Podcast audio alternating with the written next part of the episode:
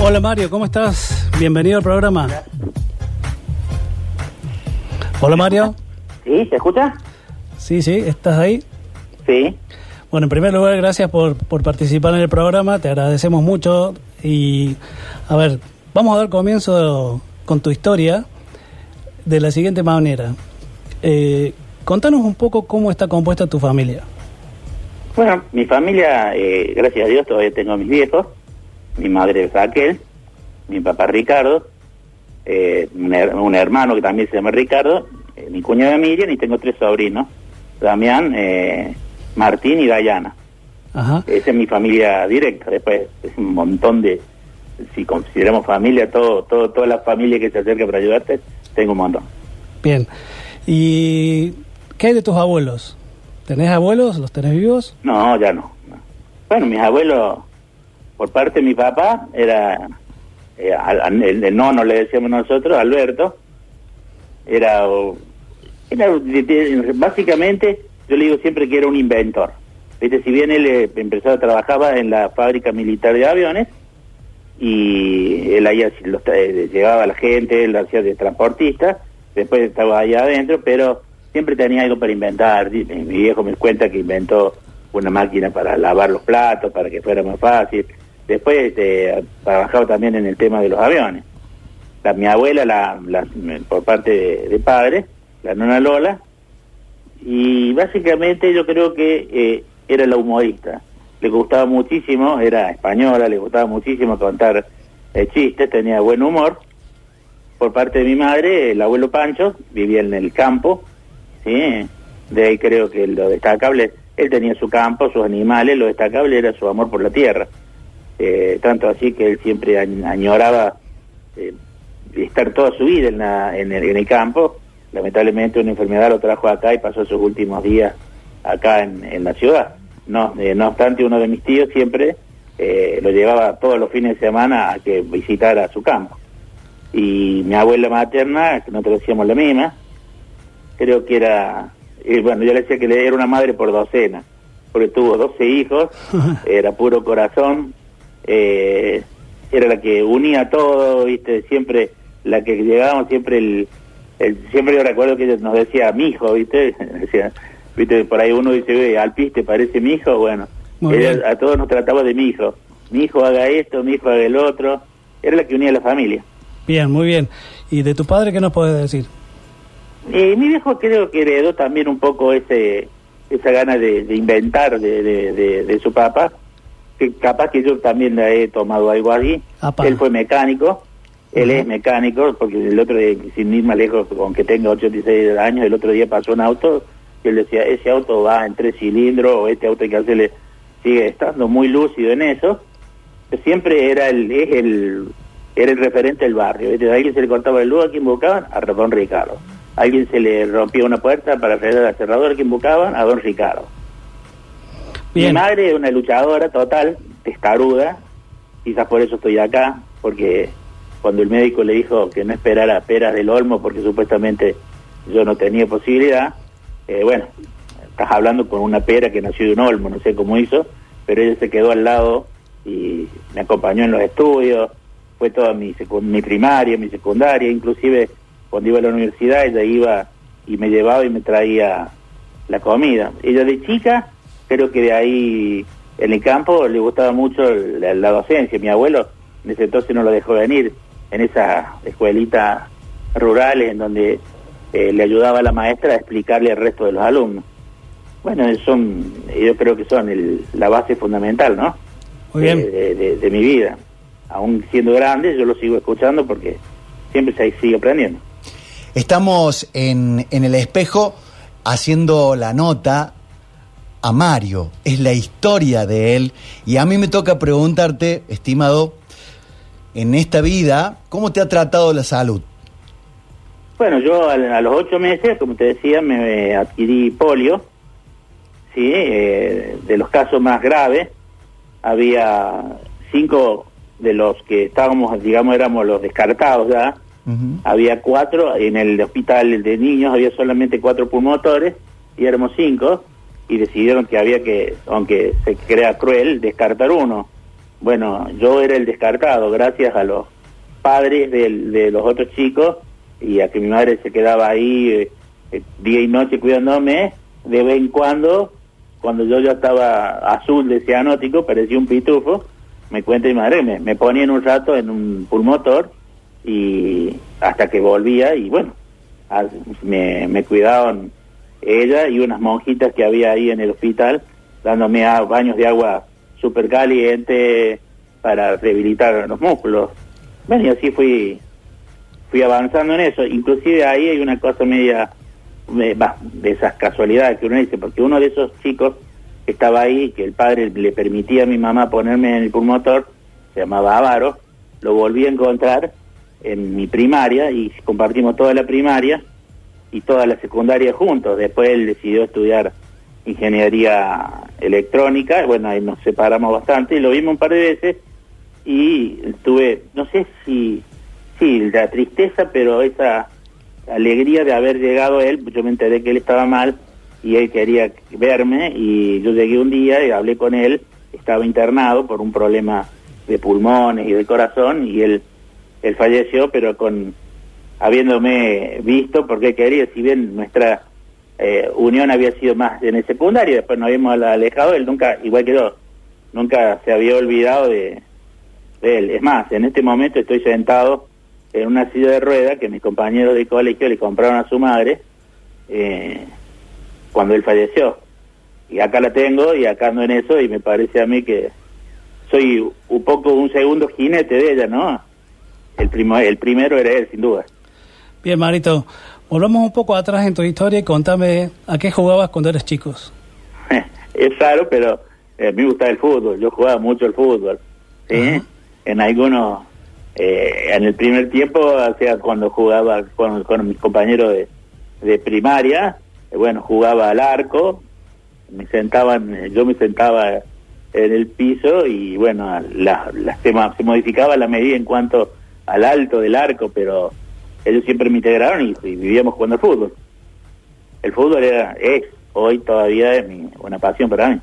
Bien, ¿y qué estudiaste? ¿Cómo te preparaste para la vida?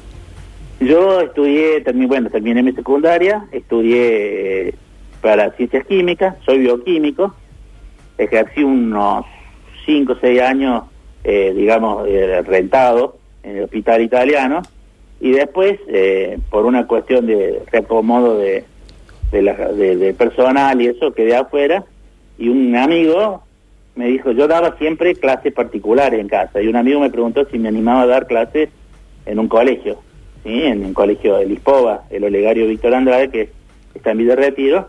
Bueno, y ahí empezó esa nueva profesión hace unos 10 años, en donde me convertí en el profe Mario, ahí enseñando, y acá en mi casa sigo eh, preparando gente, debe haber unos cuantos médicos, ingenieros y otros tantos profesionales que han pasado por acá, a que les he dado aunque sea una manita. Muy bien. ¿Y pudiste desarrollarte un poco más en el tema del deporte, en el tema futbolístico? ¿Hiciste algo? Sí, después de, grande, o sea, con, eh, en el año 81 decidimos hacer un equipo, eh, se llamaba Los Primos, porque básicamente éramos todos parientes, todos primos, entonces yo me desarrollé como técnico de fútbol amateur, dirigiendo ese equipo durante 37 años, hasta hace un par de años atrás que lo decidimos, que ya no, no, no, no, no dirijo más, quizás porque no era lo mismo, el, objetivo siempre fue eh, juntarse con amigos, eh, divertirse, tener una razón de jugar el fútbol, de ganar, pero lo más importante era compartir el tiempo, el espacio y crear amistades. En eso, durante esos treinta y pico de años, he conocido tanta gente que a veces en el centro o en lugares cuando salgo, eh, está de los primos, oh, te saludan. Eh, siempre hay, como equipo, digamos, no fuimos uh, el equipo, tenemos tres campeonatos ganados en todo ese año, en todos esos años, pero salimos eh, siete u ocho veces elegido el equipo más correcto que para mí es un orgullo muy grande porque vos podés salir campeón porque la pelota pega en el palo y entra, pero cuando te eligen todo un campeonato o repetidas veces como, como equipo correcto, como buena gente, eso me parece que no tiene paga. Muy bien. Te propongo una cosa. Eh, pensá en tu mamá y pensá en tu papá y decime qué admiras de ellos. Tres conceptos, tres palabras. Eh, mi vieja, como te digo yo, aunque sea, bueno, el tremendo corazón, el sacrificio y lo testaruda que, ¿sí? testaruda en el buen sentido, cuando ella se le ocurrió que yo tenía que seguir, seguí. Bien. ¿De tu padre? mi viejo también, un un corazón grande, aunque se hace el rezongón, pero el corazón inmenso, el amor, la dedicación. Porque ahora de grande vos te das cuenta el sacrificio que él también hizo, quizás trabajando más horas para poder eh, ayudarme, ¿no? Y, y eso, o sea, creo que lo, lo distingue, un, un gran padre, un gran padre. Bien. Y si tuvieras que contar algo sobre lo que estás haciendo hoy con, con tus alumnos, ¿qué nos podrías decir? En general, yo pertenezco a, no sé si, lo, si hay muchos como yo, que divide esta educación en, en dos partes, en instruir, que sería enseñarte el teorema de Tales o la capital de alguna, de alguna nación, y otro que es educar, o sea, perder el tiempo, si bien yo soy profesor, en este momento, si bien yo soy bioquímico, estoy ejerciendo como profesor de matemática, pero muchas veces hemos charlado en el colegio, hemos perdido horas charlando sobre otros temas, eh, sobre la droga, o sobre cómo los chicos se tienen que portar, cómo tienen que aprender a respetar. Y yo le decía a ellos, algo que es una que hoy tu, tu programa tiene ese nombre, eh, los chicos se van a acordar, yo siempre le decía, yo soy un espejo, Ajá, mira vos. yo soy un espejo, ustedes me ponen buena cara, yo tengo la obligación de devolverle buena cara. Si ustedes quieren aprender, yo tengo como espejo que enseñarles. ¿sí? Ahora, si ustedes no quieren aprender, se me hace difícil porque yo no tengo imagen a dónde, a quién, a quién darle. Si bien los chicos, o por lo menos la juventud para mí, no es mala, sino que a veces es un poco distraída, ¿no? Y pierde los conceptos de que lo que estamos ahí tratando de enseñarlo, de enseñarle otros otros valores, los valores de vida. Es más, el otro día, eh, sorprendentemente, me entró un, un- en el Facebook un mail de una, una niña, ¿sí? que se recibió, debe hacer tres, cuatro años, y me, me decía, profe, eh, le- hace mucho que quería quedarme con usted y le agradezco lo que los enseñó. Me dice, pero no le agradezco la matemática ni la física que también les di. Le agradezco los conceptos. Y eso para mí me llena eh, muchísimo más. ¿Te das cuenta? Sí. Es más, después de unas clases de, de drogadicción, después de un año, uno de los alumnos se arrimó cuando era su, su último día de clase, me abrazó y me dijo, profe, me dio vuelta la cabeza. Yo me drogaba y después de su charla, hace un año que no me drogo más. Para mí eso ya fue como cumplí, eduqué. Muy bien, vos decías que instruías y educabas, ¿verdad? Al principio. Sí, sí. Pero también que enseñabas. ¿Qué es lo que aprenden los chicos con vos? Yo Además que- de las yo- materias. ¿Cómo? Además de las materias, ¿qué Claro. es lo que chicos aprenden con vos? Yo lo que quiero que aprendan que no hay que rendirse y hay que ir por todo, que perder a veces, o sea, se puede perder, pero si vos perdés eh, poniendo todo, o sea, que no eh, que pueden a través de una buena educación pueden llegar a ser unos buenos hombres, no importa que sean profesionales o no. Mejor si lo si llegan a un título alto, pero que hay que ser buenas personas y el que es buena persona puede ser un buen estudiante o bueno, puede aprender y a través de esos estudios sin duda van a llegar a ser buenas personas. Es más, yo siempre digo que les enseño y ellos a su vez me enseñan quizás mucho más de lo que yo les enseño.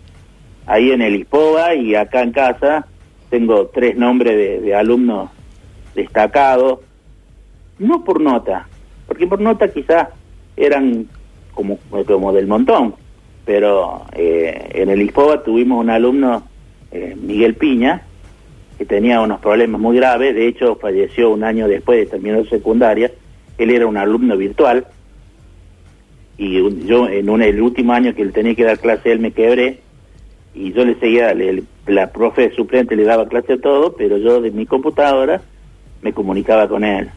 Después, este año se recibió otro loco, como digo yo, que Matías, Matute para mí, que, no sé, eh, es, es un ejemplo. te sonríe con los ojos. Lo mismo que Miguel, eh, desprenden vida. Y en- acá en casa tuve a Diego, un no vidente, como decían otros, o ciego, como quiera decirle, pero veía mucho más que, que un montón que conozco. Yo Bueno. lo que quiero fundamentalmente enseñarle es transmitirle que se puede.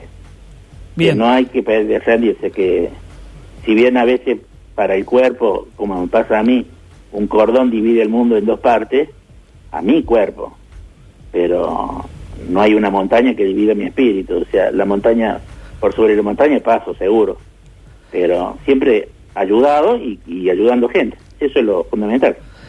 Bueno, Marito, eh, te agradecemos la comunicación con nosotros. Quédate allí, que en un ratito te vamos a hacer una devolución para que vos puedas verificar algunas cuestiones que nosotros te vamos a preparar como regalo y un espejito que te queremos dar para que sigas adelante progresando en la vida. Bueno, ¿Sí? muchas gracias. Gracias por la comunicación. Te mando un abrazo grande. Dale, lo mismo.